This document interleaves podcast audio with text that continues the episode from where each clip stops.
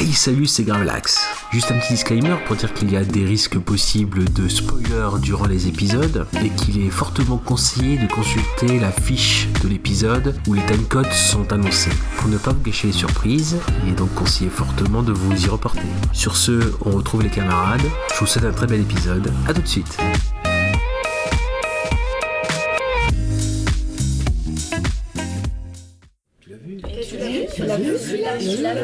l'as vu Tu l'as vu Et celui-là, tu l'as vu Ouais, tu l'as vu celui-là. Ah, mais tu l'as vu Eh, tu l'as vu Tu l'as vu Alors, tu l'as vu Hey, tu l'as vu Et celui-là, tu l'as vu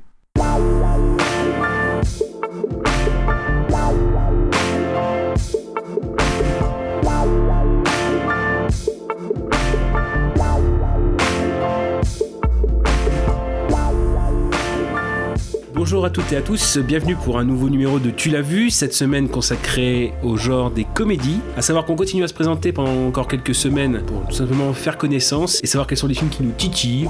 J'ai envie de dire titiller, puis c'est tout. C'est mignon, Titi. Voilà. cette semaine, c'est toujours Monsieur Gravelax, entouré de Casa. Et de Goubi. Papa Goubida, oui, en effet. Bonjour à vous. Et donc en effet, bah, toujours la même règle, on va pas euh, pinailler. On va tout de suite se lancer dans, dans le vif du sujet, à savoir donc euh, comme euh, chaque semaine, donc euh, trois films, un film euh, chacun euh, que les autres ont vu euh, et qu'ils euh, considèrent comme euh, étant représentatif du genre et un film de cœur généralement. Donc là cette semaine, pour ce qui est de la comédie, ça sera toujours notre chargé au tirage au sort euh, Goubi qui va nous proposer un numéro entre 1 et 3. Tu le proposes à qui? À Gravelax. un grave exemple, moi, euh, à savoir que donc, je, bah, je suis toujours pour le juste milieu et il n'y a pas trop de surprises, je propose le 2. Et on commencera donc par mon film The Truman Show. Un Truman Show de Peter Weir de 1998. Alors, The Truman Show, comment le présenter? Bah, C'est toujours la, la question qu'on se pose quand on doit présenter The Truman Show, c'est qu'est-ce qu'on doit dire et qu'est-ce qu'on ne doit pas dire? Bon, allez, on, on va le dire, c'est donc l'histoire de Truman, joué par Jim Carrey, qui... enfin, comment dire, vraiment sans spoiler.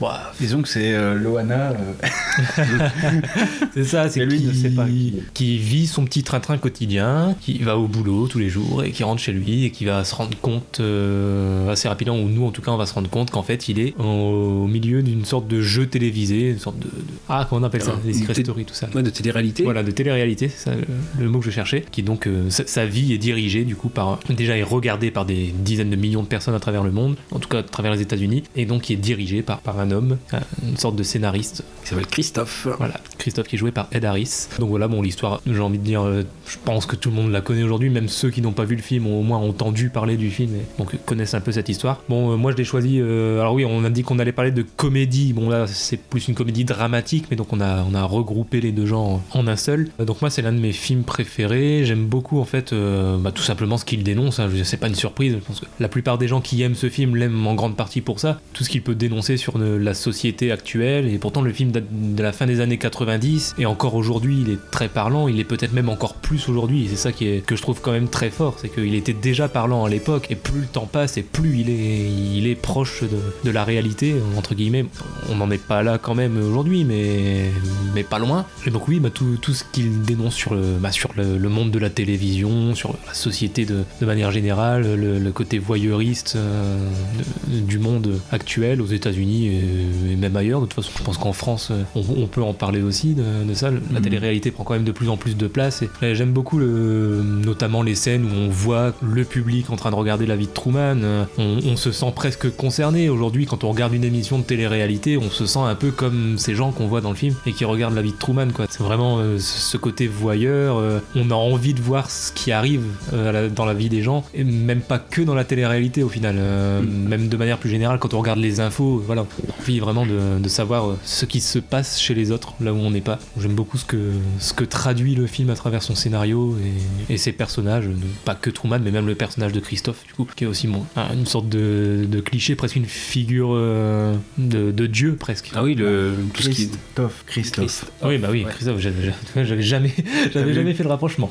Ah, mais le, le rapport religieux est très fort, hein, le, le fait qu'il soit, sa régie soit présente dans la lune, la fausse lune du, du décor, donc c'est un peu la main de Dieu, religieux. Il y a beaucoup, oui, il y a énormément de, de- de références à la, à la religion. Alors là, c'est juste, euh, voilà, pour dire de pas avoir à y revenir dessus. C'est vrai qu'à la fin, on a par exemple, le, comment dire, le bateau où, où Truman est censé s'échapper. Alors ça, c'est peut-être moi qui l'ai, qui l'ai euh, mal interprété, parce qu'on peut l'interpréter de deux façons. C'est la Santa Maria, le bateau. Alors il y a soit le- l'envie d'aventure de, de Truman qui prend enfin euh, son essor, soit Sainte Marie. Voilà, on pense à la, cette lutte ici, la, en effet, la mère euh, du protégé, du personnage principal du film, qui l'emmène vers son désir d'exp- d'expansion, enfin de- d'indépendance. Donc là, en effet, voilà, c'est- énormément, énormément présent. Et même, de toute façon, le, il y a un moment donné où, quand euh, ils sont amenés à se parler, il y a toujours, en effet, euh, le personnage de Christophe qui parle euh, à Truman comme si c'était son fils, parce qu'il l'a vu grandir. euh, je t'ai vu naître, je t'ai vu grandir, je t'ai vu marier. Donc en fait, il se considère quasiment comme, il se considère vraiment comme son père. Donc là, c'est très, très important aussi comme, euh, le- comme angle. Euh, la, la- la figure du dieu, on s'en rend compte aussi, je trouve, euh, parce qu'il dirige pas que la vie de Truman, il dirige Mm. tous les dialogues aussi, même des autres euh, personnes qui sont des comédiens. Mm. Voilà, c'est même lui qui va leur souffler dans une oreillette ce qu'ils doivent dire. Donc en fait, il contrôle vraiment tout, pas, pas juste un homme, mais vraiment même tous les êtres humains qui sont là présents sur le plateau. Oui, là c'est la question vraiment, pro- enfin, surtout par rapport au personnage de Truman, parce que c'est celui qui est le plus impacté par ça,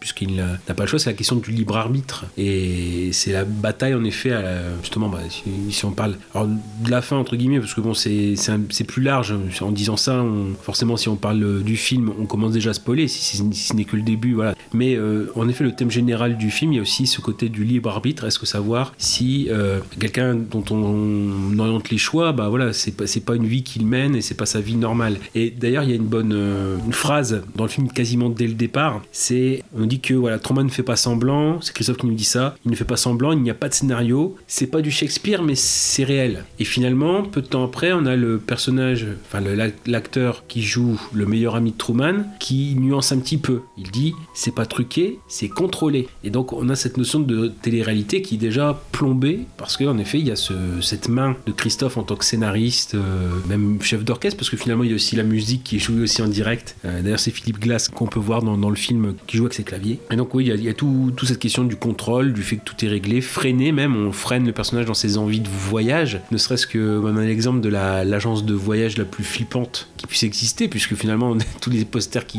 qui s'y trouvent comme agence de voyage, c'est euh, vous êtes sûr, euh, l'avion quand même c'est bien mortel, euh, vous êtes sûr de vouloir partir, voilà. Donc il y a, y a ce côté aussi, ouais, le personnage est freiné dans ses envies et bah, par des ressorts scénaristiques et finalement qui pour eux sont, sont, le, sont le réel. Donc là il y a vraiment un film très riche. Bon après voilà, je pense que Casa on, on a deux à l'aimer aussi. Ah oui, Voilà, c'est pas parce qu'autant parfois on peut, on peut dans, la- dans les propositions des uns des autres, on peut avoir des réserves. Autant là, bon, je pense que Non, non. non, il y a En fait, pas.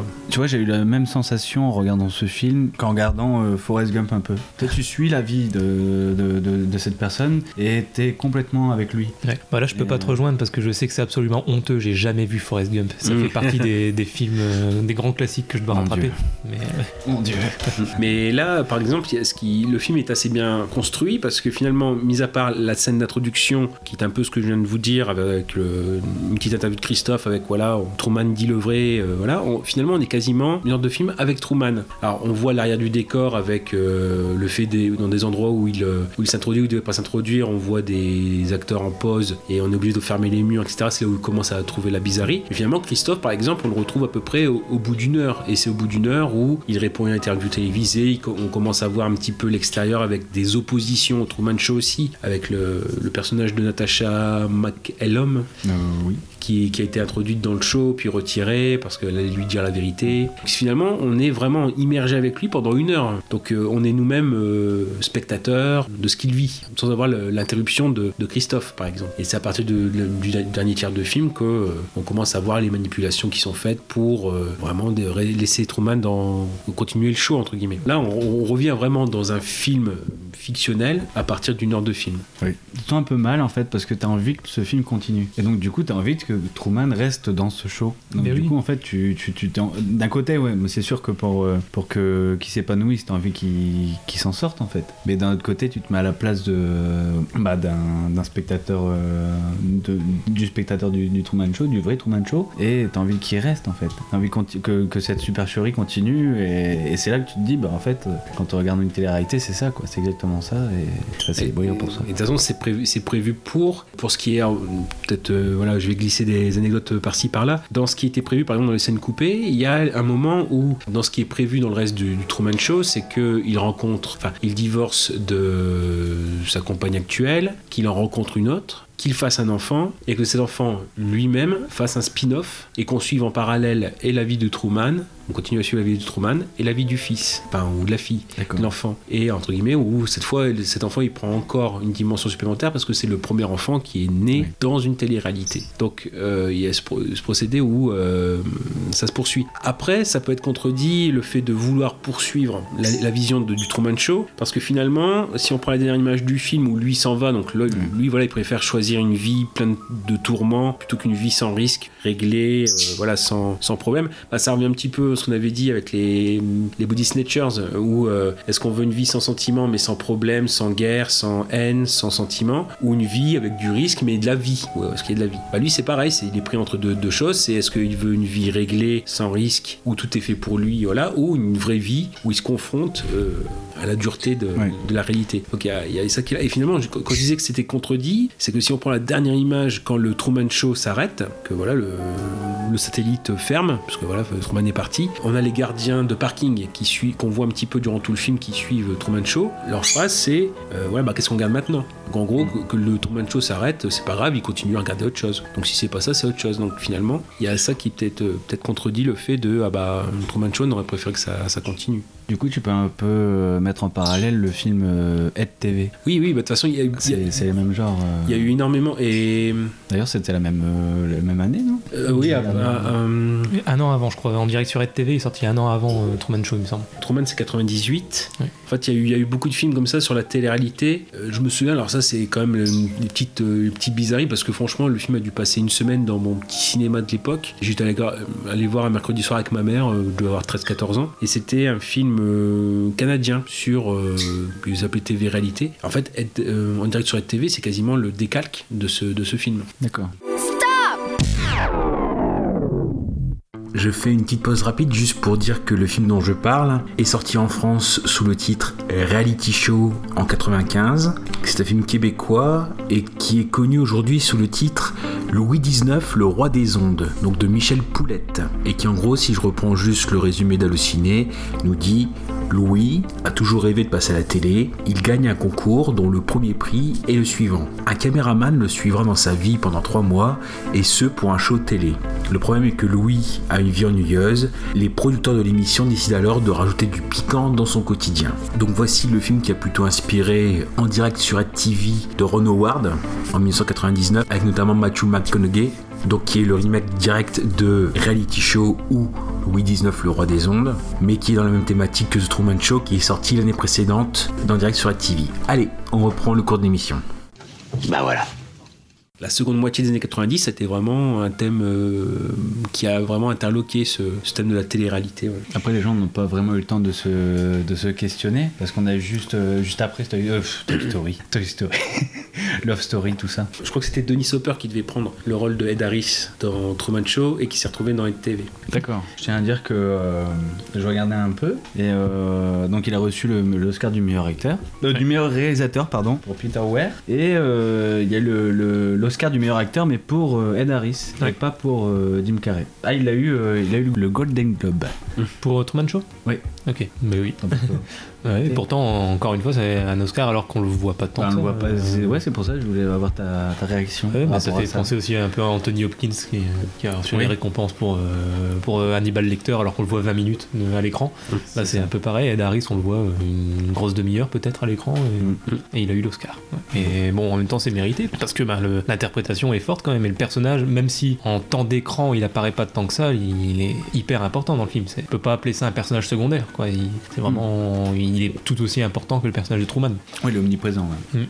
Il a une importance sur le destin du film, le destin de l'histoire, la narration euh, aussi, très important. Le film aussi, pour moi, je pense qu'il parle à beaucoup de monde, parce que je pense que, surtout quand on est ado, on a ce fantasme de, de, s'imaginer à un moment donné, ah bah le monde tourne autour de moi, et d'avoir ce, ce- cette idée de... euh, que notre vie est suivie euh, et qu'on est au centre de tout en fait.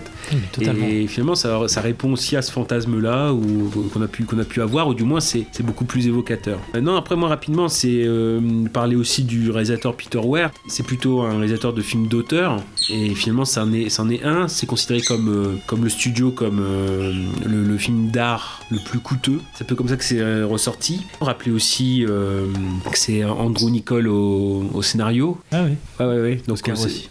Oui. Oscar. Ah oui, bah oui, donc euh, qu'on connaît pour avoir réalisé Bienvenue à Gattaca. Time Out. Time Out, euh, ouais. peu- peu- moi j'ai aimé, donc Donc, euh, je euh, peux pas. Je l'ai acheté, mais. Et oui, euh, Simoine, c'est euh, c'est- alors c'est Simone, mais c'est Simoine, c'est avec Al Pacino qui crée. euh, alors je crois que c'est une chanteuse, ou une actrice virtuelle quoi, que tout le monde croit vraie et qu'il veut, enfin euh, qu'on veut rencontrer et je- il essaie de cacher un maximum sa, sa création. Et Lord of War aussi avec Nicolas Cage. Oui. Ah oui. Et euh, aussi, bah, on connaît beaucoup plus aussi. Bah, là, Truman Show, il est scénariste. Il a fait aussi le Terminal de Spielberg avec Tom Hanks. Et euh, à l'actualité, le Jimmy Neeman d'Ang Lee avec euh, Will Smith qui va sortir. D'accord, je, je savais pas non plus que c'est lui qui l'avait écrit. Voilà, voilà. Donc oui, il y a- il y, a parce que justement, euh, il y a aussi un, quand on parle de film d'auteur, c'est qu'il y a eu une, une grosse lutte entre Peter Ware et Andrew Niccol. Il a dû retravailler 16 fois son scénario Andrew Niccol à la demande de Peter Ware parce qu'au départ, c'était un film Truman Show était un film beaucoup plus noir. Juste pour euh, les éléments de scénario, Truman était alcoolique. Dans la ville, il y avait une vague d'incendies criminels. Et il y avait aussi des confrontations plus violentes entre Truman et sa femme, Meryl. Et aussi, à la fin, euh, entre Truman et Christophe. C'est-à-dire que Truman, une fois qu'il sort, il va casser la tête à, à Christophe et on, doit, et on doit les séparer. Il y a eu beaucoup de réécriture. Après, il y a des choses beaucoup plus fines sur, par exemple, le, le meilleur ami de Truman, Marlon, qui, à un moment donné, quand euh, Truman s'é- s'évade, il y, y a une battue, entre guillemets, pour, euh, dans, la ville pour le, re- le retrouver. Et il y a euh, donc euh, Marlon qui est dedans. Et Marlon aperçoit Truman et le laisse partir. Donc il est empathique avec lui finalement. Donc voilà, il y a beaucoup, beaucoup de choses à dire. Juste vite fait, des, des petites variations sur à quoi est-ce qu'on a échappé ou est-ce que qu'est-ce qu'aurait pu être le film. C'est que la première version était avec Brian De Palma à la réalisation et Tom Hanks parce que De Palma ne voulait pas euh, Jim Carrey euh, comme premier rôle. Donc ça après il y a eu d'autres qui ont été euh, on peut se demander ce que ça aurait donné. Il y a eu Sam Raimi, Spielberg, Cronenberg, Tim Burton. Le film aurait pu être complètement différent. Ensuite on, on juste dire pour l'anecdote que la, la scène du, du dessin sur le miroir est improvisée par Jim Carrey.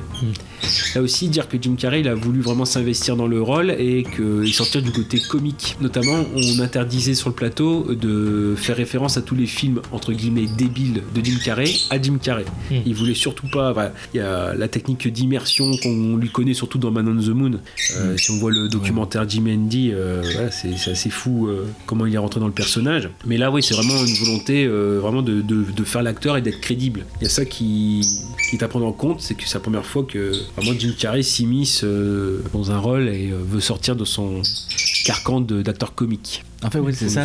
D'ailleurs, Peter Weir, j'ai l'impression que c'est un petit peu un pro pour faire euh, sortir les comiques de leur registre. Il avait fait avec euh, Robin Williams aussi, avec le Cercle des Poètes Disparus. Donc euh, c'est pas la première fois qu'il fait ça. Le Cercle des Poètes Disparus, c'était avant, hein, je crois. Truman Show. Ah oui, bien sûr, bien sûr, bien sûr. Bien sûr. Ouais, donc il l'avait fait avec Robin Williams, il l'a refait avec Jim Carrey. Oui, bah oui, il, il a une carrière assez bizarre quand même, euh, Peter Ver, parce qu'il est australien d'origine, donc il a des films un peu space, euh, assez dépendants, comme Picnic à Hanging Rock, qui a donné lieu à une série actuellement, mais bon, euh, voilà, La Dernière Vague, euh, voilà. et c'est quand il arrive aux États-Unis, où euh, bah, c'est plutôt du côté d'Harrison Ford qu'il se tourne, il y a Witness, mais qui par contre lui est un film commercial, un peu plus film d'auteur, il y a Mosquito Coast, qui est aussi avec euh, Harrison Ford, Le Cercle des Poètes Disparus, et on en reparlera peut-être, Green Card, avec euh, Depardieu et Andy McDowell, un des premiers films américains de, de Depardieu. Après, dans les années 2000, je crois qu'il a réalisé aussi Master and Commander. Commander avec Russell Crowe, Crowe. Et un des derniers films qu'il ait fait, c'est Les Chemins de la Liberté avec euh, Colin Firth, d'après une, une histoire vraie. Voilà, mais pareil là aussi, bon, après, c'est- forcément, c'est des réalisateurs qui prennent de l'âge, euh, donc c'est peut-être un peu plus compliqué de, de monter plus rapidement des films. Une des dernières fois dont on parlait de lui, c'est Les Chemins de la Liberté avec Colin Firth. Mais bon, c'est Truman Show un peu comme point d'orgue d'une carrière, quoi, et qui lui correspond complètement. Et il y a vraiment l'équilibre entre film, euh, film d'auteur et, euh, enfin, avec une position, un point de vue, et quand même quelques ambitions. euh,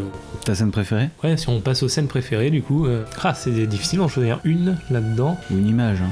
Une image. Ah bah moi, il y a une image qui m'a marqué. moi. Ouais, vas-y, je t'en prie. Bah, bah, bah, en fait, c'est euh, l'escalier. Tout à la fin, Oui. tu sais, euh, quand il quitte la mer, là, Mm. il descend du bateau, il monte les escaliers jusqu'à la porte Mm. qui l'amène vers la, bah, la liberté. Enfin, l'extérieur, la liberté. c'est une super belle image que tout le monde devrait avoir dans son, emp- dans son, dans son fond d'écran de- de- d'ordinateur ou de téléphone. Mais je l'avais d'ailleurs en fond d'écran d'ordinateur à un moment. C'est peut-être pour ça que ça m'a marqué aussi. ouais. Non, non, non, mais c'est euh, une très très belle euh, image en tout cas. Si peut-être une scène marquante, tout simplement la première fois où on voit Ed Harris. Je pense que depuis le début du film, justement on s'attend à le voir de plus en plus, puis alors au moment où il arrive, euh, enfin moi je l'imaginais pas comme ça, je sais pas vous, mais la, la première fois que j'ai vu le film, je, au moment où, enfin moi avant de voir le film, je savais pas que c'était Ed Harris, enfin je le connaissais pas, j'étais jeune quand j'ai vu le film, et donc euh, il nous est un petit peu vendu tout le long de la première heure, on va dire. Et au moment où il arrive, je m'attendais pas du tout à, à ce qui ressemble à ça. Je m'attendais à un mec, je sais pas, plus, plus imposant. Au final, il a, il a un peu banal, j'ai envie de dire, un petit mec chauve comme ça. Ouais. Et justement, en fait, il nous est tellement montré comme le mec qui dirige, euh, tout ça. Peut-être, je sais pas, l'effet de surprise. Mais je sais pas, en fait, c'est très bizarre parce que je trouve que il a la figure du mec banal et en même temps, il est hyper charismatique. Il dégage quelque chose de fort et c'est ça qui est fort. C'est paradoxal quand même. C'est- Il, est, il a un physique banal et, et en même temps, euh, dans son regard, il dégage quelque chose d'assez puissant. Je ne l'avais pas dit dans les anecdotes, euh, ça peut donner une indication sur tout le background que font les acteurs pour se préparer. Alors, avait bon, Jim Carrey, on l'a évoqué pour les conditions qu'il mettait en place. Ed Harris, par exemple, il a demandé à Peter Ver ou à Andrew Nicole aussi de lui préparer un mémo de 10 pages à peu près sur le passé de Christophe. Qu'est-ce qu'il avait, qu'est-ce qu'il était avant? Finalement, bah, on s'aperçoit que c'est en ayant lu au dehors qu'on est informé de ça et que Christophe a eu une enfance malheureuse qui l'a poussé à créer un monde imaginaire parfait. Il va faire ça en reproduisant le Truman Show. On sait aussi qu'il a été, avant Truman Show, qu'il a été récompensé pour un documentaire sur les sans-abri et que au départ, Ed Harris, enfin le personnage de Christophe, ils avaient fait des tests pour euh, faire un personnage avec une bosse dans le dos qui soit bossu. Mais bon, euh, après les premiers essais, ben voilà, ils ont, ils ont un peu enlevé l'idée, c'était pas. Ils ont rajouté du pathos. euh, voilà. Mais bref, pour dire le background, voilà, de, demande d'une biographie imaginaire, euh, ça me fait penser par exemple à peut-être euh, un acteur encore, euh, enfin, dire sous-estimé, mais du moins qui n'a pas été euh, utilisé à, à fort escient, c'était Casper Van Dien pour euh, Starship Troopers, qui avait euh, lui-même écrit euh, une biographie de Johnny Rico, euh, son personnage, euh, voilà, pour euh, vraiment se mettre la peau dans la peau du personnage. Voilà, euh, Ed Harris, visiblement, il a, pour ce film-là, il a fait la même chose. Et oui, pour ce qui est d'une une scène à retenir, bah, par exemple, c'est, alors il y en a plusieurs, bien sûr, mais celle qui me vient en- en- à l'idée à ce moment précis, c'est euh, la scène où, euh, pour une énième fois retenir euh, Truman à Sea Haven, il y a ce moment où Marlon, son meilleur ami, entre guillemets, sort ses tripes pour lui dire bah oui, mais tu ferais mieux de rester ici. Qu'en fait, c'est une des déclarations les plus poignantes et qu'en fait, peu à peu, bah, on s'aperçoit que hop, ça va dans l'oreillette et que c'est Christophe qui souffle tout et que, que nous, on nous-mêmes, avant ce moment de révélation, même si on pouvait s'en douter, on pensait que les, entre guillemets, les acteurs, on leur donnait un scénario puis qu'ils improvisaient au fur et à mesure. Et là, finalement, on s'aperçoit que tout est dicté de A à Z et que même l'émotion qu'ils jouent très bien, et bah finalement, c'est du, du chiquet. Et donc, euh, c'est encore plus. Parce que, voilà, à ce moment-là du film, on se laisse prendre, on se dit, ah, finalement, bah, il parle avec le cœur, et finalement, bah non, c'est quelque chose qui doit être le plus vrai, bah c'est complètement faux. Je suis ton meilleur ami depuis l'âge de 7 ans, Truman. Je suis sûr que j'aurais jamais réussi à m'en sortir à l'école si j'avais pas copié sur toi. Nos devoirs étaient identiques. Ça me gênait pas, ça me rassurait au contraire.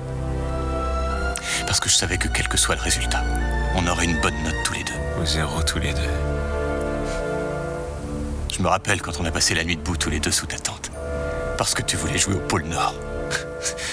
J'ai eu une pneumonie. tu te rappelles?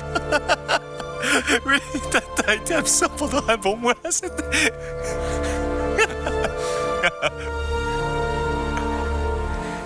si j'avais eu un frère, j'aurais voulu qu'il soit comme toi.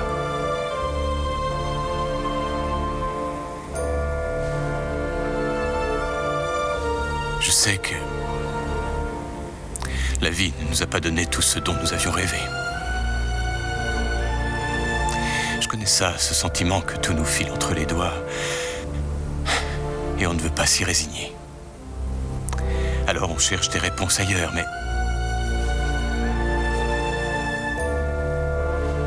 Mais Mais je veux que tu saches que je serai prêt à faire n'importe quoi pour toi.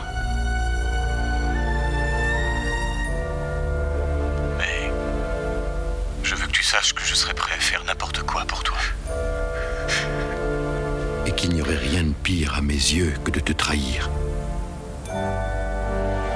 Et qu'il n'y aurait rien de pire à mes yeux que de te trahir. Donc ouais, moi j'aurais retenu celle-là. Après, bien sûr, forcément, il y en a, il y en a beaucoup d'autres à, à voir. Quoi. Voilà, voilà pour euh, bon Truman Show. On a Oui, fait le tour. On a fait le tour. Au cas où on se reverrait pas d'ici là, je vous souhaite une bonne soirée et une excellente nuit. Ouais.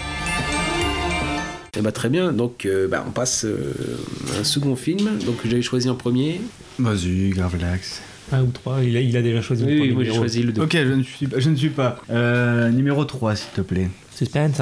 On va parler du film de Gravelax, La folie des grandeurs. À la foule des grandeurs, bah oui, forcément. Étant l'ancien de la bande, euh, euh, je veux dire, je propose forcément un film ancien. Bah, du moins, un film, euh, oui, qui correspond à un film, un film d'enfance de l'époque de la VHS, parce que je suis un enfant des années 80, et un qui attendait le plus et que je connaissais, dont je- et dont je connaissais les dialogues sur le bout des doigts, c'est La folie des grandeurs de Gérard Houry. Donc un film de 71 avec Louis de Funès et Yves Montand. Ça, ça aura son importance puisque je serai amené à parler un petit peu plus de l'histoire du film, euh, la façon dont il s'est fabriqué, les coulisses un peu après. Juste dire vite fait qu'il est inspiré de Ruy Blas de Victor Hugo, la pièce de théâtre, qui est un drame.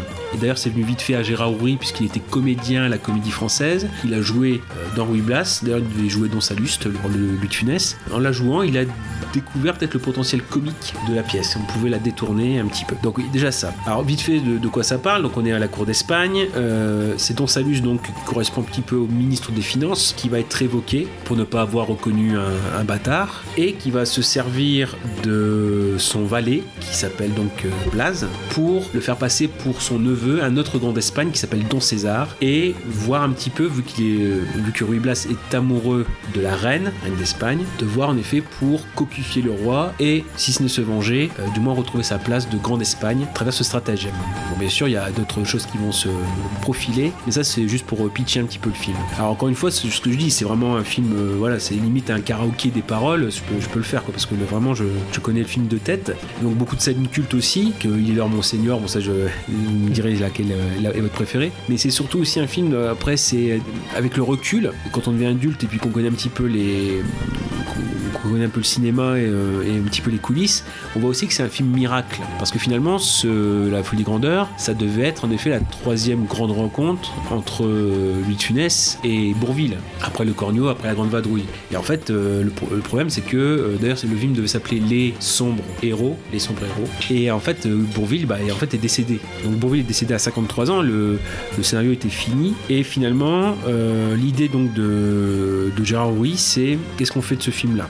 L'idée, c'est de prendre un acteur qui ne ressemble surtout pas à Bourville. Faut pas quelqu'un qui fasse du Bourville. Donc, par le plus grand des hasards, il y a une, une soirée où Houry euh, est invité, il y a Simone Signoret, donc elle lui parle, voilà, bah, qu'est-ce, qui- est prévu comme projet? Et donc, il parlait de la- ce qui va être la folie des grandeurs, mais il dit, bah, j'ai plus d'acteur. Et finalement, elle lui dit, bah, lui, il peut le faire. Et lui, c'est Yves Montand. Alors, le, le souci, c'est que Montand, c'est quasiment l'inverse de Bourville. C'est-à-dire que, forcément, le film, il a, il y a deux temps. Il y a le temps où on a le Ruy Blas valet qui est moche et qui va devenir plus joli, plus séduisant pour séduire la reine. Et autant Bourville, il aurait le, côté compliqué, ça aurait été de le rendre beau ou séduisant, même s'il peut être touchant, mais bon, ça c'est une autre forme de séduction. Et Montand, c'est l'inverse. Les, c'est compliqué, séduisant, c'est du caviar pour lui. Donc il y, a- eu vraiment cette alchimie de savoir est-ce que ça va marcher? Et quand on voit un petit peu les documentaires d'époque sur le tournage, en plus c'est un tournage qui est pas forcément facile parce que c'est en Espagne, c'est des décors naturels, euh, c'est quand même des gros décors, assez face, assez euh, plein de plein de stupres. Et forcément c'est aussi un risque financier quoi. C'est pas un film qui coûte rien pour une comédie. Donc en fait il y a, euh, si la chimie ne se fait pas, le film risque d'être un, fiasco. Et donc c'est pour ça aussi que quand on voit par exemple dans le, les making of, on a de Funès quand même qui est un peu peut-être crispé en disant que c'est quand même sérieux ce qui se passe, ce qui va arriver. Et Montand c'est pareil quoi. Donc il comprend un petit peu le, le côté euh, corsé du, du projet. Donc là en effet avec le recul, quand on voit ce- le résultat du film, c'est vraiment un film miracle parce que tout marche. C'est une coproduction aussi. On parlait de ça, on peut parler de ça pour les Dalton. C'est- là aussi c'était une coproduction franco-allemande espagnole, euh, italienne aussi certainement. Et donc ouais, en effet il y a beaucoup de choses à, à- à gérer et c'est vraiment un film, euh, film énorme. Donc on a ce, ce côté où vraiment c'est du boulot. En fait faire une bonne comédie c'est du boulot. Uri il s'entoure de sa fille Daniel Thompson jusqu'au bout. Maintenant elle continue à travailler. Euh, réalisatrice, mais euh, vraiment c'était euh, des renvois de, pour le scénario, etc., d'aller jusqu'au bout. C'est-à-dire que même dans la fatigue, et il s'apercevait que c'était dans la fatigue avec ses scénaristes que les idées euh, arrivaient. Donc en gros, comme quoi la comédie c'est sérieux. Enfin, faire une comédie c'est sérieux. Par un montant aussi qui, alors pour- pourtant qui a des capacités, etc., bah, il s'est quand même entraîné pour la danse du, du flamenco. Il a, il a pas fait une espagnolette comme il appelle. Et il a vraiment voulu s'investir pour que ça fasse crédible. Il y a quand même quelques petites choses sympathiques. La musique aussi de Michel Polnareff magnifique. qui est assez original parce que finalement, parce que finalement Gérard Ruiz s'est entouré de Georges Delru jusque-là pour ses, pour ses films. Et finalement, plus ça avançait, plus les films devenaient modernes, plus la musique de Delru devenait pour lui dépassée. Et donc c'est là où il a eu l'idée de, euh, fait d'a- d'appeler Paul Naref, alors euh, qui en plus vraiment dans sa bande originale euh, fait plusieurs variations, l'émotion, le côté complètement grandiloquent avec des orgues, etc. qui vont dans tous les sens. Donc vraiment c'est euh, la, la danse de Blaze, etc. Donc le flamenco de Blaze. Donc vraiment il y a eu tout cet ensemble. Maintenant après des petits trucs rigolos quoi, le, le, le rôle d'Alice Saprit en Dwayne et pareil aussi avec la séance du striptease. Et là aussi euh, elle s'était aussi préparée avec une stripteaseuse pour ça, mais en fait quand il y a le, mouv- le mouvement de balancier des fesses entre guillemets, pour lui c'était pas assez. Donc quand le, la jupe est enlevée, qu'il y a encore le pantalon en dessous bien sûr, il y a un zoom sur les jambes et les fesses et c'est vraiment la euh, stripteaseuse qui, euh, qui a fait ce plan. Ça m'a fait penser Ouais. au striptease de Jamie Lee Curtis dans True Lies. Ah oui, Toi aussi. Un peu. Toi aussi Ouais. Mais oui, euh, Sophia Palladium si vous voulez le nom de la stripteaseuse. D'accord. Tout un, tout un programme. T'as pas son numéro Ah bah, pour, pour maintenant, euh, ça fait quand même. euh, Ah oui ouais, ça fait 40 ans. Bon, je, Elle je pas pas, maintenant. je sais pas, je sais pas. Ouais. Mais on parlait, on parlait de clavier. Uri, il avait travaillé avec lui dans La soif de l'or. Et on a ce côté dont Salus assoiffé par l'argent. Et finalement, ça marche moins bien. Puis dans ce film, ce qui m'a étonné, agréablement surpris, c'est le, le fait qu'il brise le quatrième mur. Ah oui. Je pensais pas. euh, Enfin, en tout cas, c'est un des plus anciens. Enfin, comment dire Un des films les plus anciens que j'ai vu, peut-être, à euh, utiliser cette euh, technique de briser le quatrième Mhm. mur. Enfin, je veux dire, on est en, on est en 71 et l'acteur se tourne et. En plus, c'est- très classique en fait. C'est très thé- théâtral tout ça. Et tu te dis, bon bah non, ça va être une histoire début-fin, enfin, quelque chose de- d'assez Mhm. classique, qui se permettrait pas de faire ce genre de, de- de choses. Et là, l'acteur se retourne et, et te parle quoi. Là, j'ai fait, ah oui, quand même. Enfin là, il y a, y y un truc en plus quoi. C'est quelque chose. euh, Tu vois que c'est un vent de fraîcheur quand même. C'est ce qui fait qu'il vieillit Ouais. pas en fait. C'est un film qui, qui vieillit pas. euh, tu, tu- Moi, j'avais peur de ça. J'avais peur que ça, qu'il ait vieilli, qu'il ait perdu un peu de son aura. Et euh, je l'avais jamais vu et, et je l'ai vu et c'était vraiment. euh, c'est un vent de fraîcheur. Enfin, tu te dis en 71, non Tu t'imagines pas un film comme ça, quoi. Enfin, que le, la comédie française soit aussi. Après, je connais pas l'état de la, la- la comédie française à cette époque-là, euh, enfin au cinéma. Enfin, la, la comédie. euh, Non, mais je pense que c'est comme tout. C'est-à-dire que le- la comédie, bah, je l'avais déjà dit, c'est un, travail de, de précision. On l'avait dit- on l'avait dit par exemple avec euh, Francis Weber, ou, enfin, qui, qui arrive dans les années 70 aussi. En gros, c'est c'est du boulot et il y a du rythme. Et là, pourtant, on a un film qui fait 1h45. Il faut quand même tenir. Parce que bon, euh, voilà, c'est pas- c'est quand même une longue période pour. Enfin, une longue durée pour, pour une comédie, surtout pour qu'elle soit encore efficace. Euh, mais là, c'est pour montrer vraiment qu'il y, a du- il y a du boulot en fait. C'est pas, voilà, ça peut pas se faire comme ça ou euh, à la Ça voit. Ça se voit. Et, puis, et puis même quand on, enfin, encore une fois, je, je dis ça par rapport à l'édition Blu-ray, euh, voilà, enfin même DVD. Il y a les making of, mais même on voit des techniciens qui sont euh, interrogés. Il y a du boulot aussi derrière pour les décors, pour la façon d'éclairer. Rien n'est laissé au hasard du tout. Rappelez aussi ouais, pour tout ce qui est des, donc c'est une précisi- précision des dialogues, euh, vraiment le, le rythme aussi. Bon ça on l'a déjà dit. Les seconds rôles, hein, où il y a aussi plein de gueules entre guillemets. Il y a Paul Prébois, bon ça je sais pas si le, le muet, Ah oui. après, donc dans les, dans les coproductions, il y en a qu'on retrouve beaucoup. Alors, c'est euh, le vrai César, euh, Gabriele Tinti, mais pour moi que je connais parce qu'il a tourné dans beaucoup de Giallo. euh, voilà, donc quand on fait appel à un, Italien, souvent il est là. Alberto Mendoza, donc ça, lui, c'est le roi d'Espagne aussi, qui est beaucoup dans beaucoup de, films des années 70, qui avait tourné d'ailleurs avec un avec Nino Ventura. Après, il y a une chose un peu spéciale, par contre, ouais, je, c'est un peu glauque d'en parler, mais la reine d'Espagne, Karine Schubert, qui par contre, elle a eu un destin beaucoup plus compliqué parce que elle en effet après elle a eu une période dans le malheureusement dans le porno c'est à dire que Ah bon et, à- et à et c'est à dire c'est pas c'est pas forcément la période la plus rayonnante puisque c'était à l'approche de la quarantaine et parce qu'elle avait un, un fils qui était pris dans l'engrenage de la, de la drogue et pour payer en fait ses soins les soins de son fils elle a dû aller vers ce cinéma là notamment je crois que la première chose qu'elle a dû faire c'est Rocco Freddy donc je vous dis pas Oh l'entrée en, l'entrée en carrière. Donc non et puis euh, oui puis donc forcément ça l'a beaucoup déprimé, elle a très mal fini et je pense qu'elle a fait des tentatives de suicide. euh, voilà. Bon. Bon, bref voilà c'est pour plomber, plomber un peu l'ambiance. Ouais, mais pour dire. Ouais, c'est vrai parce qu'au départ c'est un numéro sur la comédie. Sur la comédie, mais bon, la, bah non, mais la comédie, c'est pas, c'est du sérieux. non, mais voilà. Non, mais je veux dire, oui, des, bon, il y a des choses, euh, ça c'est un peu le fun, enfin, non, je veux dire le fun fact. Non, c'est une anecdote.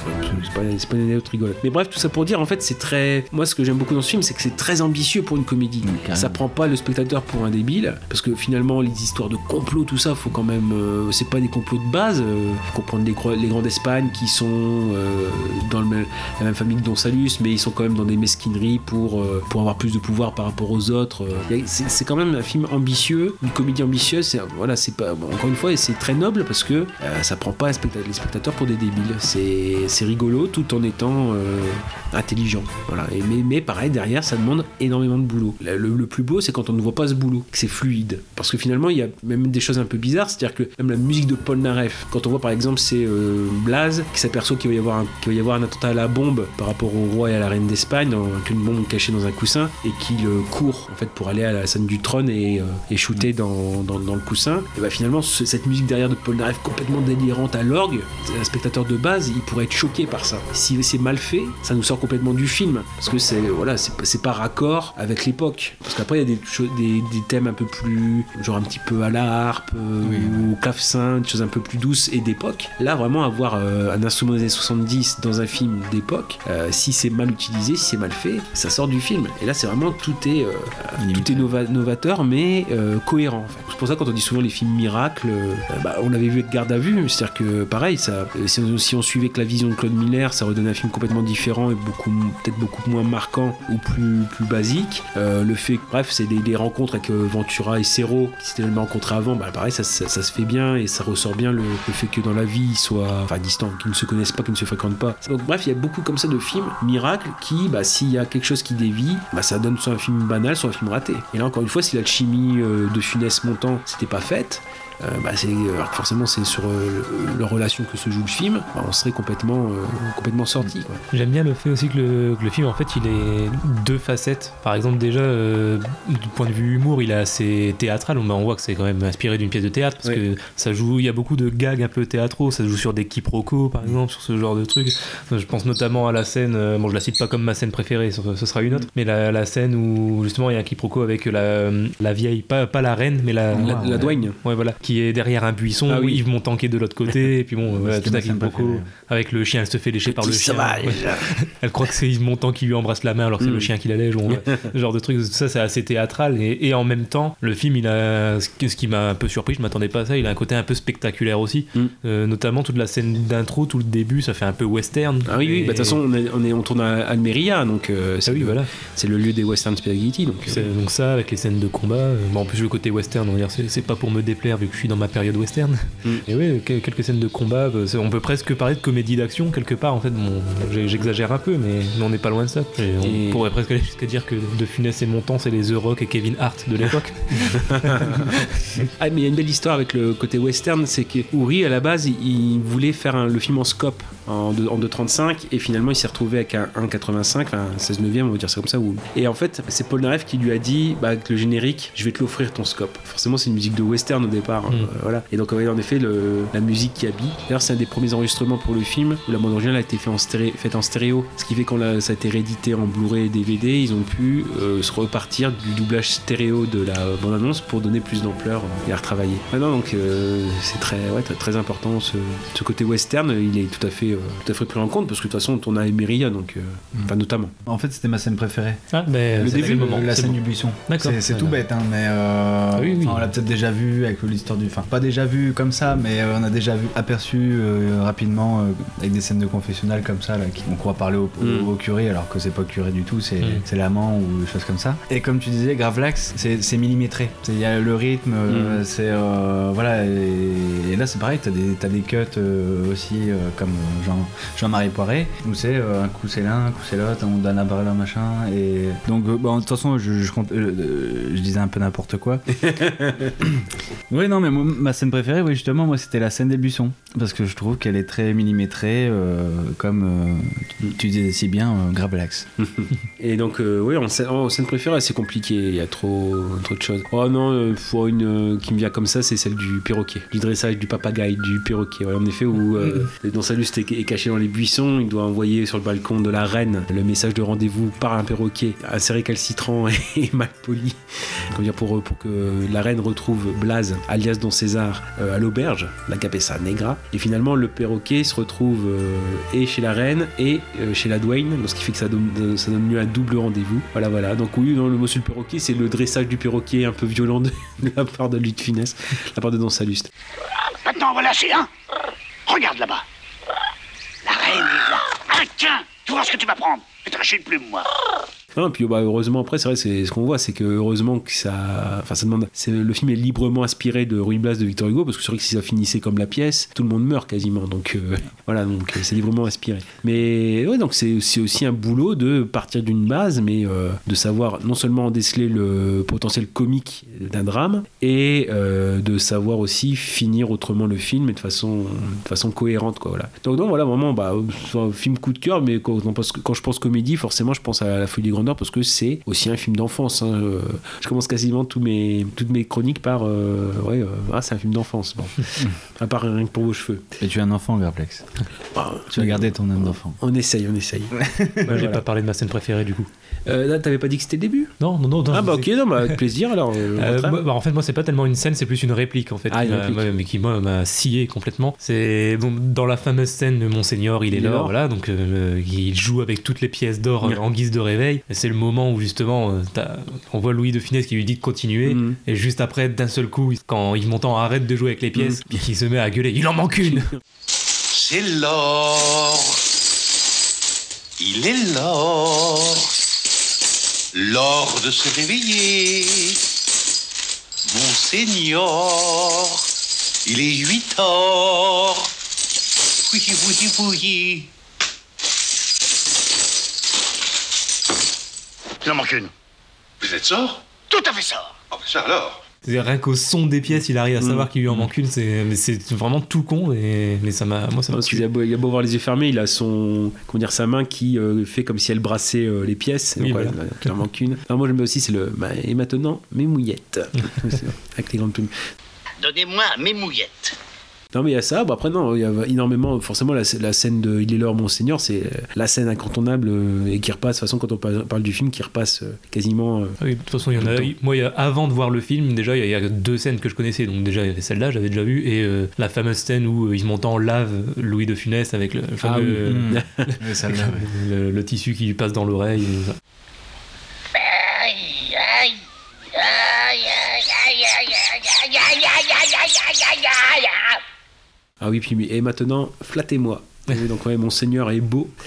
Il y a énormément de choses à retenir de, ce film-là. C'est quand on peut citer plusieurs euh, plusieurs scènes. Non, et puis surtout le morceau de Bravo. Encore une fois, c'est pour une comédie comme ça. Alors que la tendance actuelle, c'est justement faire des comédies. euh, je pense euh, surtout les comédies américaines, faire des comédies assez longues. Mais bon, ce qui fait qu'on on rit tous les quarts d'heure. C'est un peu compliqué. Là, au moins, ouais, c'est un, rythme de, fou et varié. C'est un, rire varié aussi. On rit pas toujours de la même chose. C'était pour moi ce qui correspondait à mon coup de cœur comédie ou mon incontournable comédie. Voilà, C'était voilà. intéressant. On fait ce qu'on peut. hein. Euh, voilà, voilà. Donc il nous, il nous en reste un. Et donc, pour le dernier, c'est le film de Kazak qui nous change complètement de registre et d'époque. Puisqu'il va nous parler de Deadpool 2. Oui, oui, oui. Bah après Rec 2, après Les Visiteurs 2, je vais parler maintenant de, de Deadpool 2. Euh, oui. euh, pourquoi Deadpool 2 Bah déjà la petite histoire. Je vais essayer de, de la faire bien cette fois-ci. Oui, donc euh, Wayne Wilson. euh, donc on, on suit ses, ses aventures. Donc Deadpool. Et cette fois-ci, il se dit qu'il doit protéger un, un garçon. Je raconte pas tout. hein. Il doit se- il doit protéger un garçon. Et ce garçon est en fait la cible d'un personnage venant du futur qui n'est autre que Cable, qui est joué par Josh Brolin. Et donc du coup, ben, son rôle sera de défendre euh, cet enfant face à Cable. Et il va s'aider de, de- de son équipe à lui. Il euh, désavoue complètement euh, les X-Men et du coup, il va créer sa propre équipe, euh, les X-Force. X-Force. Déjà, rien que là, ça me fait rire. oui, oui, oui, oui. Donc bah, je pense que j'en ai dit, j'en ai dit assez. Ouais. Et vous avez vu les... Et j'ai fait une super Euh, un, un super raccourci, un super Ah, bravo. résumé.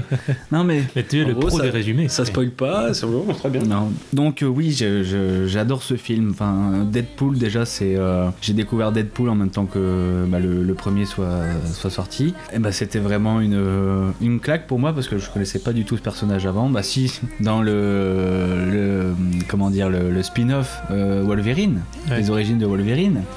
Et comment dire, bon, on est très loin de la, la- de cette version. Et donc du coup là, on découvre la vraie version et, euh, et c'était une claque quoi. C'est euh, c'est l'irrévérence, mais euh, euh, l'humour, l'humour noir, l'action aussi qui est très bien très bien travaillé. Je suis sensible à chaque fois que les personnages brisent le quatrième mur. J'adore Ah, ce contact comme ça. Oui, oui. Genre c'est Mm. pour ça que j'aime bien les- des films comme la, la folle journée de Ferris Bueller, des, des choses comme ça. Et Deadpool fait que ça. Enfin c'est vraiment Mm. c'est- un rapport direct avec le, le spectateur. Et bon on a un rapport direct avec un super héros quand même. Après Ryan Reynolds. C'est c'est Deadpool, il n'y a, pas- y a pas photo. On voit qu'il est passionné, on voit qu'il est campé dans le, dans le rôle. Et, et d'ailleurs, on, on voit que c'est un dialogue entre le personnage et, et l'acteur. L'acteur se lâche à travers son personnage et le personnage se lâche à travers le personnage. C'est Mhm. beau ce que je dis. Ouais, c'est beau. Et, euh, et dans, dans le- dans le 2, pardon, on a vraiment, euh, bah, comme, comme il le dit au début, c'est un film euh, sur la famille. Et bah, malgré tout, malgré tout avoir quand même des, des membres déchirés ou des, du sang giclé, tout ça. Donc bon, non, puis bon, euh, il y a le générique euh, à la Jazz Bond. Ah oui. Avec cette super euh, chanson de Céline Dion. Non mais vraiment, honnêtement, je pèse mes mots. Je Mm. trouve cette chanson magnifique de Céline Dion. Céline Dion qui revient euh, en force. euh, et D'ailleurs, dans le clip, euh, dans le clip musical, Deadpool se moque de Céline Dion en disant ouais, euh, arrête de nous faire du Titanic, Mm. baisse le niveau. Et c'est exactement. Et c'est vrai, je trouve qu'elle elle est dans cette chanson. Elle est tellement, cette chanson est tellement belle qu'on Mm. dirait que c'est un peu le même niveau Mm. de, de Titanic. Et donc ça, c'est déjà quel film comme ça aussi, un film qui se prétend être comique peut se vanter d'avoir fait euh, comme ça un générique aussi beau avec une, une aussi belle musique. Après, deuxième chose, on a, on a quand même un casting dément, sans, Oui. sans- en- sans compter les caméos. Je veux dire, on a quand même Brad Pitt, on a Matt Damon, on a Josh Brolin et on a le casting des X-Men. Quand même. Quand même. Euh, voilà, et après on a quand même l'apparition, euh, enfin euh, l'arrivée de, de Zazie Betts, qui à mon avis est une, actrice euh, en devenir, Oui. parce qu'elle elle, elle va jouer dans le dans Joker. Alors oui, parce que oui, avant, avant Deadpool 2, c'était Geostorm avec euh, Gérald Butler. Euh, C'était moins glorieux. Ouais, c'est moins glorieux. Donc on espère que ça sera une actrice en devenir, oui, parce que parce que son passé.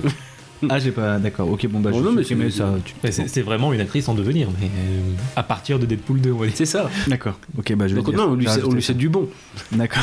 ok. Oui, et puis euh, comme je et souvent dans les suites, ce que ce que je, je- je préfère, c'est le fait qu'on appuie sur les choses du premier. Et dans le 2, on a euh, voilà le- le- l'objectif, c'est quoi? C'est de, de, de- de rire davantage, Mm. de d'avoir plus d'action, d'être encore plus impressionné euh, et être encore plus euh, avoir encore plus Et on veut aussi avoir de, de superbes scènes post génériques. Et pourtant, on l'a attendu, hein, Deadpool Mm. 2. Je veux dire, le, le premier a eu un succès euh, euh, incroyable, et du coup, tout le monde l'attendait au tournant. Et tout le monde se disait oui, non. Et au final, nous sortir un film comme ça, bah, c'était.